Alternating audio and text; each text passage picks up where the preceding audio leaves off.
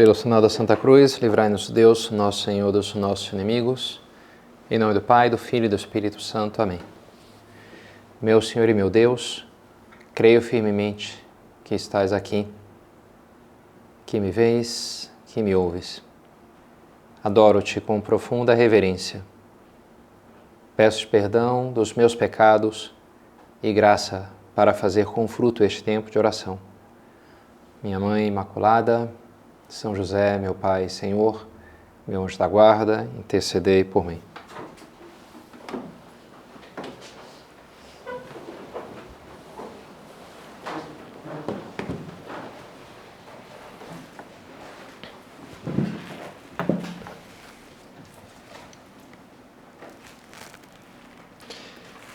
Ao desembarcar, Jesus viu uma grande multidão e compadeceu-se dela porque era como ovelhas que não têm pastor, e começou a ensinar-lhes muitas coisas. Qual era a profissão de Jesus? Se eu perguntasse para vocês, talvez alguém me dissesse carpinteiro. De fato, né? É, na sua vida oculta, Jesus incorporou essa profissão de São José, artesão, carpinteiro. Mas já na sua vida pública, dá a impressão que ele não estava construindo mesas ou consertando cadeiras ou coisas assim, né? Qual que era? Ele tinha uma profissão? Eu diria que sim. Ele era reconhecido como um rabi. O que é um rabi? Um professor, um mestre. Equivalente a isso, né? Um mestre. E, e como os outros rabis, ele não ficava parado num lugar só, mas ia. Não é, em geral, talvez houvesse alguma coisa assim, a academia de, de Platão, algum lugar onde as pessoas paravam para ter algumas aulas, mas o mais comum era que os mestres fossem por aí, vendendo a sua sabedoria, entre aspas, né? as pessoas que gostavam iam um pouco atrás deles, por isso se diziam seus discípulos, porque iam atrás. E é o que Jesus fez. Ele ia para uma cidade, para outra, Galiléia, Judéia, falava com crianças, homens, mulheres, ricos e pobres, já com 12 anos, precocemente, quando vai no templo, começa a falar, começa a, discussão ali das escrituras e deixa as pessoas admiradas com a sua sabedoria. Como os profetas, alguns o chamam assim, né? Os profetas eram explicavam, falavam, ensinavam as coisas. E Jesus fazia isso não porque queria, não sei, ganhar vida com aquilo, se autopromover de alguma maneira, mas porque queria o bem das pessoas, como essa passagem, como esse versículo indica, né? Viu aquela multidão e se compadeceu delas, porque eram ovelhas sem pastor. As ovelhas parece que são bichos bastante cegos, vêm só a dois metros, assim, muito pouco, né? Então eles têm que, facilmente eles se perdem, mas o pastor chama, assobia e eles seguem. Eles conhecem a voz do pastor e assim ajuda eles. Então Jesus vê aquelas, aquela multidão como ovelhas sem pastor, que está meio à deriva, sabe? Não sabe muito e por isso pôs-se a ensinar-lhes largamente. O que, que ele faz para compensar isso? Dá orientação, ensinando, né, falando aquilo, as coisas para aquelas pessoas. E o que ele fez? Ele pediu aos apóstolos que fizessem igual. No final do Evangelho de São Mateus, ele indica para eles: E depois fazer discípulos entre todas as nações, batizais em nome do Pai, do Filho e do Espírito Santo, ensinai-lhes a observar tudo o que eu vos tenho ordenado. Outro momento ele diz: De graça recebestes, de graça deveis dar. Então vocês receberam os meus ensinamentos, esse alimento, eh, essas orientações que eu, como bom pastor, vos dei. Então vocês também têm que apacentar as minhas ovelhas, vocês têm que guiar as pessoas para mim. Você tem que dar esse alimento e, e orientá-las, ensinando as coisas que eu vos ensinei. Então, essa nossa meditação de hoje vai ser sobre essa que é enumerada em primeiro lugar nas obras de misericórdias espirituais, que é o ensinar o que não sabe. ensinar como uma, uma, obra de misericórdia, como um serviço aos outros. Algo que de alguma maneira todos nós devemos fazer, estamos chamados a fazer. Comecei semana passada a escutar esse livro O Peregrino Russo, relato de um peregrino russo, que é interessante, tem me ajudado é um peregrino, meio nômade assim, que vai em busca de sabedoria, caminhando, a escuta ou lê na Bíblia, ou escuta um sermão que é preciso rezar sempre e nunca deixar de o fazer, o porta sempre orare, São Paulo fala isso, o Evangelho traz isso. Mas ele se pergunta, mas como é possível isso? Porque, sei lá, às vezes estou dormindo, né? Não consigo rezar o tempo inteiro. E ele vai procurando a resposta para essa pergunta. E aí vai lá para o mestre, e, e, as pessoas falam para ele, e é interessante que ele vai narrando, fui lá, falei lá com não sei quem, com o padre lá, e ele falou como a empolgação é importante, como é bonita, como... Mas não me disse o que, eu tinha que fazer, então não me disse nada, né? Então descarta praticamente, né? E ele fala coisas, recolhe sermões muito bonitos assim, olha que bonito isso aqui, né? Mas não serviu para nada, porque não vai descartando, né? Porque não deu a resposta que ele queria, que era o como, o que, que ele tinha que fazer. Até que ele chega num um starets, é assim que eles chamam os diretores espirituais, tipicamente são monges, o abade no monastério lá, no mosteiro, e aí esse starets explica para ele o que ele tem que fazer. Então ele começa e aí a coisa começa a funcionar, né? E isso é o, o, primeiro capítulo. Aí os outros capítulos do livro inteiro é ele, o que, que, ele vai fazendo com essa riqueza, como ele vai transmitindo isso, aquilo que ele recebeu e ele frutificou, ele vai levando de alguma maneira a outras pessoas e vai resolvendo problemas. Interessante, ele buscou a sabedoria, a resposta, e a partir daí então a sua vida é comunicar isso. Também recentemente me emprestaram esse livro do Cardeal Van Tuan, Cinco Pães e Dois Peixes, um livrinho pequeno, famoso, desse cardeal vietnamita que foi preso pelos comunistas lá no Vietnã. E uma hora, ele, bem, ele era bispo lá, pregava, falava, e daqui a pouco não tem nada para fazer, e ah, tem que amar o próximo. O que é o próximo? Os carcereiros aqui. Mas o que, que eu vou fazer para eles? Só me maltrata, não tem nada para dar para eles. Será que eu não tenho nada mesmo? Não, eu poderia puxar conversa, falar das minhas viagens pelo mundo, como é que é lá na Espanha, como é que é lá em Roma, como é que é nos Estados Unidos. E começa a falar para eles, começa a ensinar para eles outros idiomas, ensinar inglês, sei lá, né, francês. E os carcereiros gostam, né? Os guardas lá ficam amigos dele e ficam muito agradecidos. Pô, a gente só se te maltrata, a gente, você nos trata aqui tão bem, né? Interessante. Ele, ele, ele descobre que ele tem uma riqueza que ele pode comunicar e começa a comunicar para aquelas pessoas que são os seus ensinamentos, os seus conhecimentos. Né? Ele começa a transmitir aquilo. Praticamente em qualquer circunstância, qualquer pessoa pode ensinar algo a alguém. Sempre tem algo, sei lá, talvez um bebê só vai ensinar de forma passiva, né? Um pouco olha ali, mas não ativamente. Mas uma pessoa um pouquinho mais velha tem alguma coisa que ela sabe que o outro não sabe, né? Como é que é isso? Por que, é assim, né? Sei lá, meu sobrinho lá de 8 anos sabe o nome de vários dinossauros lá que eu não sabia. Ele foi me, ensinando, me ensinando lá, não, não, guardei muito para ser sincero. Mas tem várias coisas ali que ele sabia de, de coisas assim da, da história. Legal, né? Sempre a gente pode comunicar algo disso a alguém. Bom que a gente tenha isso presente quando, logo depois da Guerra Civil Espanhola, todos os jovens da Espanha foram convocados para estar no exército, como costuma acontecer numa guerra. E é, Beato Álvaro era um estudante, virou lá, foi no exército, era oficial. E São José Maria, como ele era estudante universitário, virou oficial, recebeu um treinamento lá. E São José Maria falou: Olha, não sei, procura né, ajudar as pessoas, teus subalternos. E ele, para ajudar, começou a ensinar justamente coisas. Mas alguns não tinham muita muitos estudos, né? então começou a ensinar lá matemática ou idiomas, né? e a, a ajudar as pessoas explicando, ensinando. Quando eu comecei a frequentar o, o Opus Dei lá no Rio de Janeiro, tinha lá reforços escolares, até hoje onde eu moro tem lá os sábados, reforço escolar na, na, estrutural, vão lá, aula de matemática. É uma coisa que qualquer pessoa, até um reles estudante, né? Pode fazer algo pelos outros, né? Que é isso, ensinar, olha, já sei como é que faz, sei lá, raiz quadrada, ou sei lá, não sei se a gente sabe, mas alguma coisa eu sei, né? Para explicar para as pessoas, então eu posso, posso comunicar isso daí, né? Eu posso fazer o bem a alguém ensinando, né? E isso pode vir a fazer muita diferença, né? Aprender algo, não é verdade? Tanto nesse âmbito, digamos assim, mais acadêmico, formal, quanto em outros aspectos da vida. Faz duas semanas estava lá em São Paulo num convívio com outros padres e entre eles estava o meu primeiro diretor espiritual, feliz lá, gosto muito dele, tem uma dívida de gratidão muito intensa, né? É, no meu último retiro estava lá uma pessoa que trabalhava numa universidade junto com a, a, primeira pessoa que me deu aula de doutrina e que me então mandei escrever uma carta, ela estava no retiro, tinha escrever uma carta à mão, uma coisa assim meio diferente, agradecendo mil coisas lá e enfim, gratidão por tudo que eu recebi dessa pessoa, tudo que eu devo a essa pessoa, né? Pelo tempo que ela gastou comigo, pelo...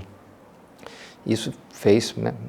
quando eu conheci lá o centro, bem, fui lá fazer um projeto de, de, de, de informática, aprendi a programar em C, mas fiquei aquilo me confirmou no meu projeto de fazer engenharia de computação, de fato eu fiz. Mas sobretudo o que mudou a minha vida foi as aulas de doutrina, a direção espiritual, os meios de formação que eu comecei a receber, né? E que essas pessoas se encarregaram de me dar. Essas coisas fazem muita diferença. O que a gente recebe de dicas, eu sou muito agradecido, dicas que eu recebi de podcast, autores de livros, sei lá, bandas musicais, atividades esportivas, né? A gente pode se alimentar muito do que as pessoas à nossa volta têm para nos dar. E, e, mesmo que você não se sinta assim chamada a dar aulas, enfim, algumas sim, várias acabam, na minha família, os homens em geral fazem engenharia e algumas mulheres também, e em geral outras, as, as minhas tias são, trabalharam com educação, né? Em geral fica entre esses dois. Enfim, muitas pessoas acabam de alguma maneira ou outra trabalhando com coisas de educação, mas mesmo que não seja o caso, é, a gente sempre está ensinando, comunicando algo e aprendendo algo dos outros.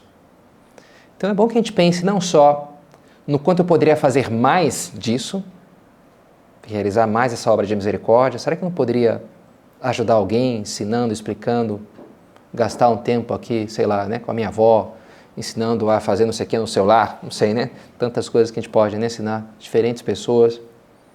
Quanto é bom que a gente pense também na qualidade, no que, que eu naturalmente, quem sabe, já estou comunicando para as pessoas à minha volta.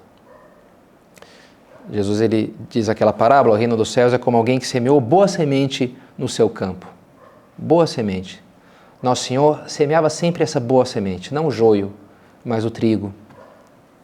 E, sobretudo, essa semente que importa mais, que é a palavra de Deus, o caminho para o céu, a luz que a gente precisa para nos salvar nesse relato do peregrino russo, às vezes ele, alguém diz, ah, então vou te dar aqui dois rublos. Eu não, não preciso de dinheiro. Em geral ele recusava. Se alguém lhe dava comida, não, pão. Ele só comia pão e bebia água. Bem assim, enfim, um, uma seta, né? E é interessante, dessas coisas ele não estava muito, ah, não, mas é bom, que vai que eu guardo. Não, ele ia, pedia lá o que lhe davam de pão, lhe davam geral, e ele caminhava até uma outra cidade, aí pedia lá o que lhe davam de pão. Mas dinheiro ele recusava. Agora, a, a sabedoria sobre espiritual não, isso ele é superávido, né? Já queria. E quando roubam ali a Bíblia dele, a filocalia dele, ele fica louco, né? Como assim? Ele fica desesperado porque precisa. E aí quando ele recupera aquilo, ele lê né, a filocalia e a Bíblia com uma avidez assim, e, e anota e, e repassa os ensinamentos, porque aquilo é um tesouro. Porque ele se dá conta que aquilo sim lhe traz paz profunda no coração. Né? E é sobre tudo isso. Se a gente pode ensinar para as pessoas muitas coisas, de matemática, sei lá. Sobretudo, o mais importante é, é a formação cristã, suas verdades da fé, é a experiência do caminho espiritual, né? Para mim foi esse contato ali com o Centro do Opus Dei lá no Rio de Janeiro e, e nesses anos de ministério tenho acompanhado e visto, né, observado muitas pessoas em que tem esse, esse maravilhamento né, de, de descobrindo as coisas, de aprendendo as coisas eu já, minha família é católica, ia lá em colégios católicos, mas, enfim, católico naquele estilo, assim, né? Que sejamos bonzinhos, mais ou menos aí se resumia a mensagem, a formação cristã, né? Agora, quando não, começaram a explicar Adão Eva, pecado original, e porque Jesus é Deus e é homem, Eucaristia, confissão, uau, aquilo tudo para mim foi quase que absolutamente novidade, assim, né? E foi um maravilhar-se e para muitos de vocês também, e hoje em dia isso de uma maneira, a internet facilitou muito isso, né? A internet não dá para distribuir a comunhão ou fazer visita ao Santíssimo, não dá, né? Mas dá para dar catequese, dá para explicar, não, uma aula de doutrina. E muitas pessoas acabam se convertendo graças a isso. Não sei lá, Padre Paulo Ricardo, né, faz um grande bem nisso, ou, não sei, tantos outros influenciadores aí que ajudam e a pessoa vai lá e lê e, e estuda e entende, né? Antes não havia muito essa opção, a pessoa ficava no escuro, porque não tinha quem lhe explicasse as coisas. E isso é uma grande coisa. Claro que é bom ensinar para alguém português, matemática, etc. Agora, o que eu tenho que fazer para ir para o céu? Né? O que é o céu? O que é Deus? A natureza da minha alma imortal? Essas são as coisas que, que impactam a vida como nenhuma outra verdade, né? como nenhum outro ensinamento. Então, esse é o grande tesouro que a gente pode e deve comunicar às pessoas à nossa volta. Né? São José Maria dizia que o grande inimigo das almas é a ignorância religiosa, é não saber, né? É que ninguém lhe diz. Tantas pessoas vêm falar comigo, esses dias mesmo, ah, minha amiga, fulana, é que você vê que não, tem, não teve formação. É uma maneira de dizer, né? Não teve formação. Não teve alguém que lhe explicasse. São José Maria usava essa frase do daquele paralítico, né, que estava na piscina probática. Aí Jesus perguntou, mas você gostaria de ficar curado? E ele diz, olha, eu, eu gostaria quando o anjo mexe as águas e aí eu teria que entrar na água, mas não tenho quem me ajude. Não tenho quem me leve até a água. Hominem non habio. Ele diz assim, não tenho quem me ajude. E o São José Maria falava, olha, que pena se uma pessoa próxima a nós dissesse isso diante de Deus quando morresse. Não tive quem me explicasse as coisas, né? Não tive quem me alertasse dos, das questões importantes da vida. E nós temos que ser essa pessoa. Dar doutrina é a nossa grande missão, dizia São José Maria. Oxalá a gente organizasse uma grande catequese no mundo, explicar as coisas, dar formação, explicar para as pessoas. Porque está em falta, está muito em falta, né? No Brasil e no mundo. Estava pensando, né, como Papa Bento XVI, ele fez o ano da fé, instaurou, Papa Francisco fez o ano da misericórdia. E eu pensava, né, esses três papas, cada um tem uma virtude teologal. O Papa Francisco tem mais a ver com, com a caridade, né, a misericórdia.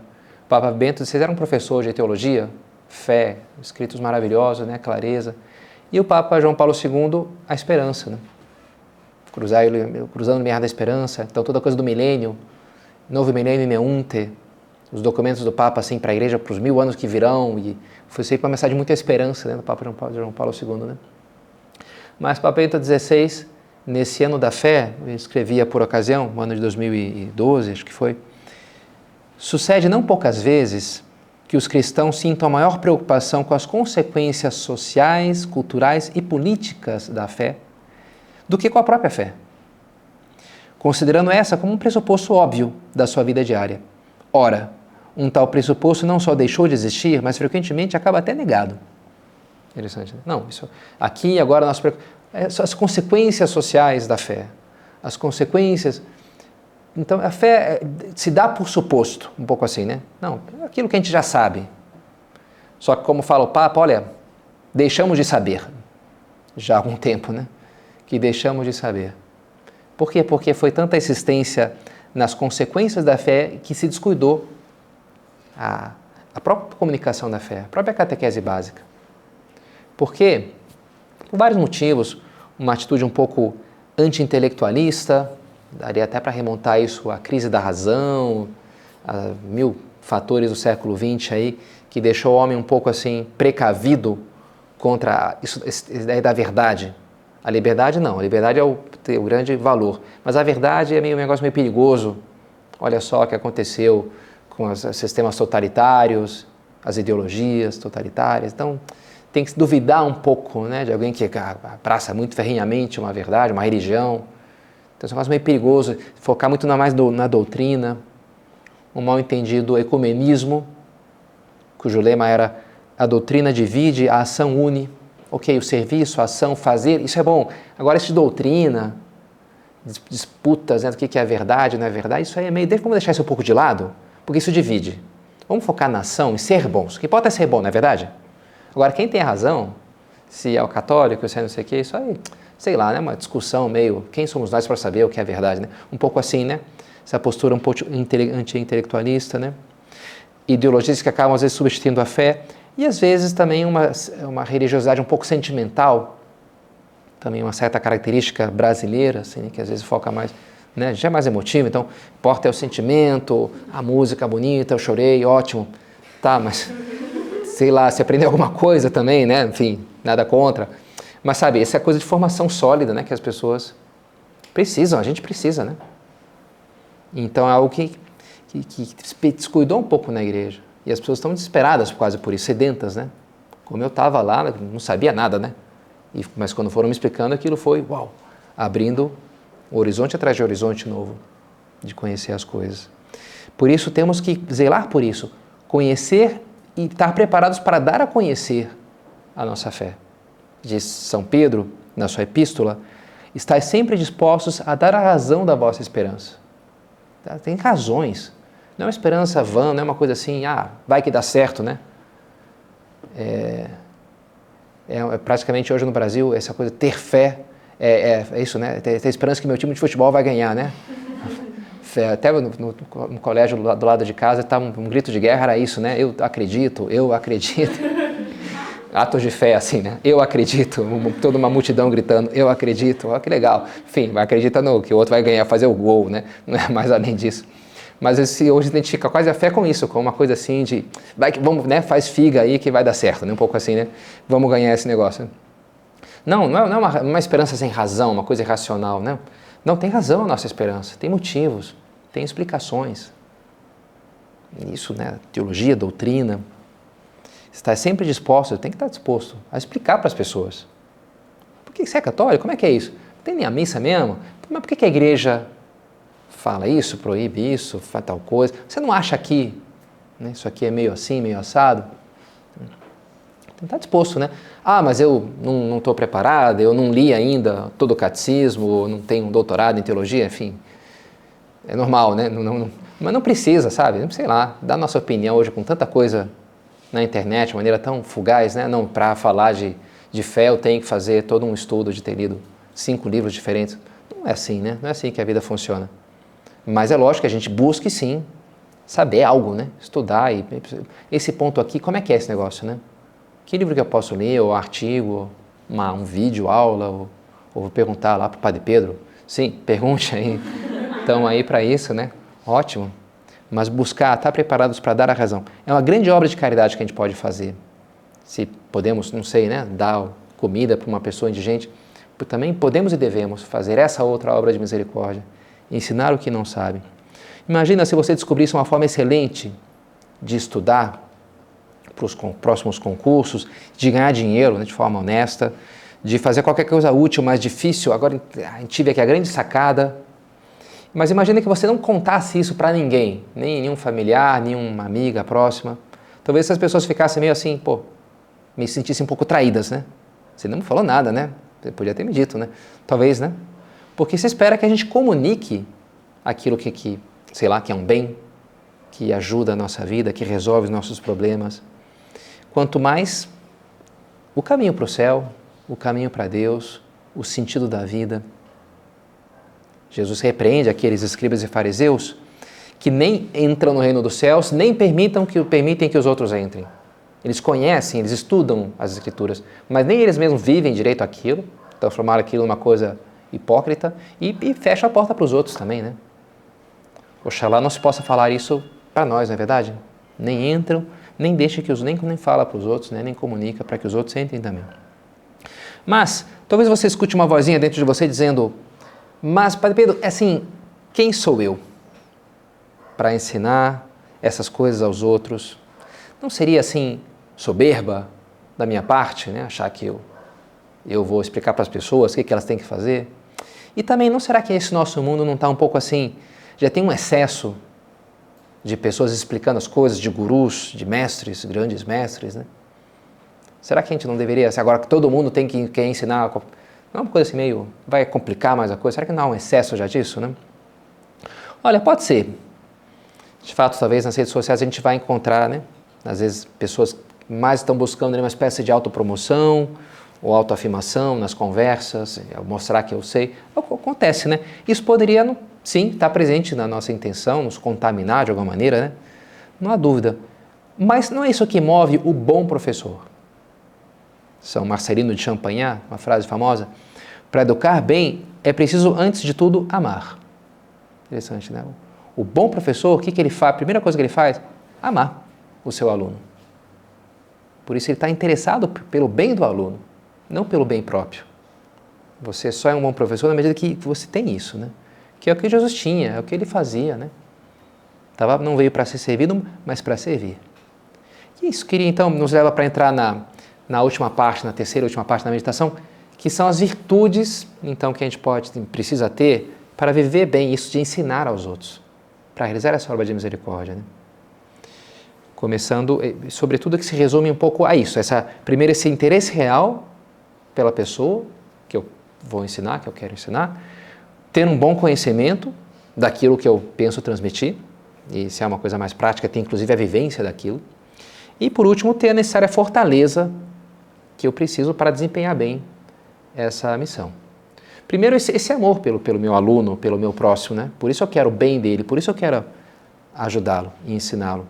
E esse amor que me leva a estar atento, a olhar para a pessoa, a me dar conta de, o que, que eu tenho diante de mim, se a pessoa está aprendendo, não está entendendo. Jesus fala a parábola do, do, semeador, porque ele viu, olha, esse aqui, essa aqui está viajando, tá aqui olhando para as unhas, tá, no, no, Instagram, sei lá.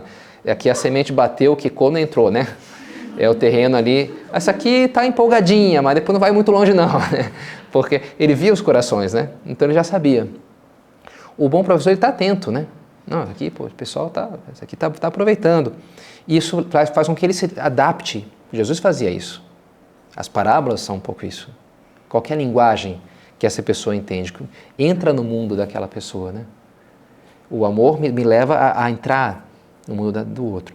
Agora, não basta isso daí. Depois, além de amar a pessoa, eu tenho que também conhecer bem o que, que eu estou falando, né? Para poder, de fato, ser capaz de ajudar. Ninguém dá o que não tem.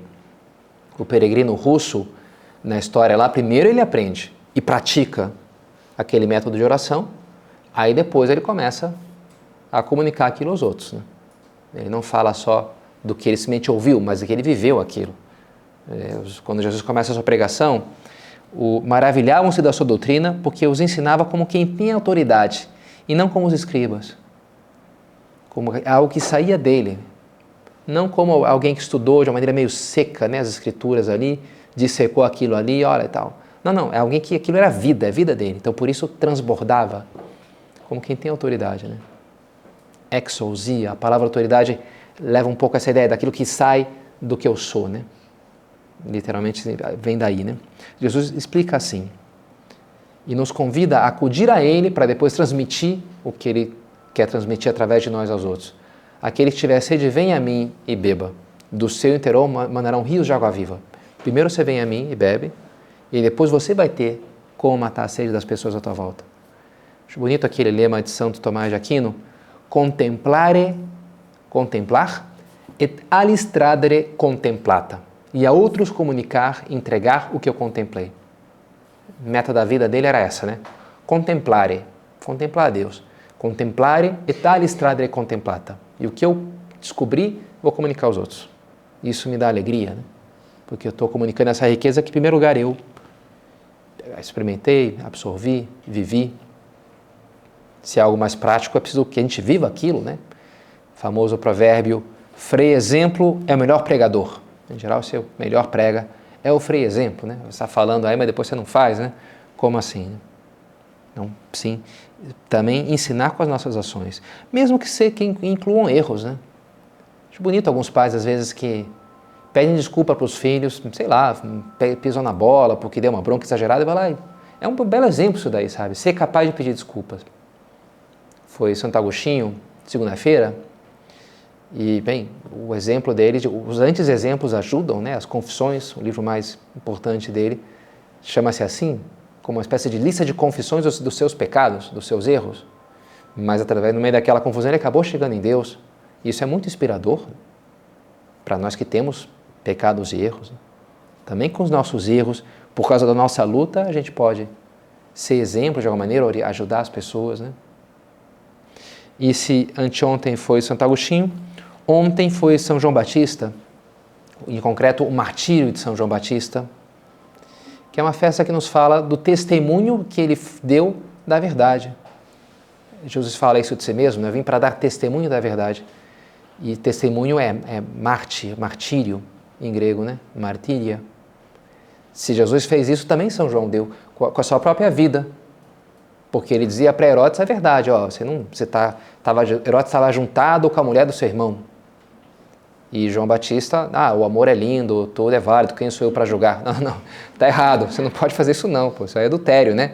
Você não é a esposa do teu, do, teu, do teu irmão, não é tua, que história é essa, né? Isso é um escândalo, você é o rei, como assim, né? Então, por falar, claro, ali, acabou sendo morto, né? Provocou a ira ali. Um mártir da verdade. Isso nos remete, então, a esse terceiro âmbito da, da virtude da fortaleza, que a gente precisa para falar as coisas. Jesus, no Apocalipse, aparece como um cavaleiro branco, de cuja boca sai uma espada. A palavra de Deus é uma espada de dois gumes, que penetrante né, no coração, rasga de alguma maneira. Né? Essa é interessante, às vezes uma espada é uma coisa violenta assim, né? A palavra de Cristo é uma semente, mas é uma espada também, que pode nos rasgar, pode. A fortaleza, a paciência, que vai ser tão, muitas vezes necessário, e a generosidade.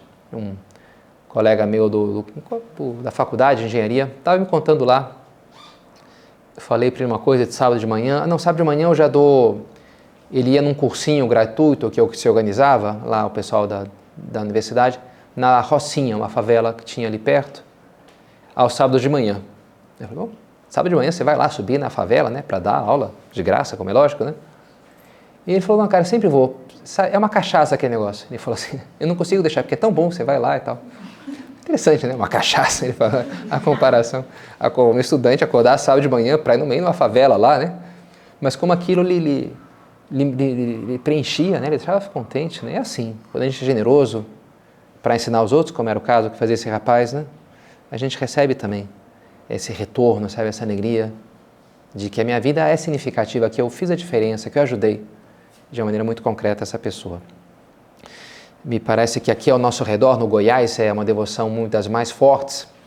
É a devoção à Senhora Santana, que é a mãe de Maria, a imagem típica de Nossa Senhora de, de Santana, com Nossa Senhora é ela com Maria no colo, ensinando.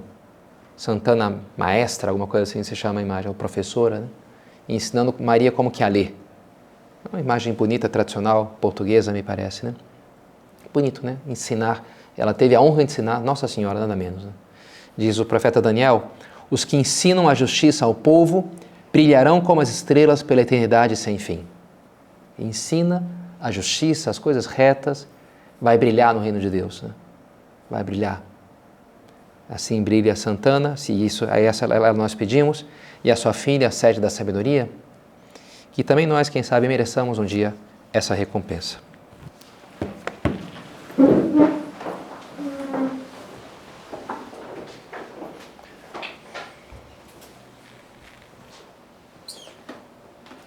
Dou-te graças, meu Deus, pelos bons propósitos, afetos e inspirações que me comunicaste nessa meditação. Peço-te ajuda para os pôr em prática. Minha Mãe Imaculada, São José, meu Pai Senhor, meu anjo da guarda, intercedei por mim.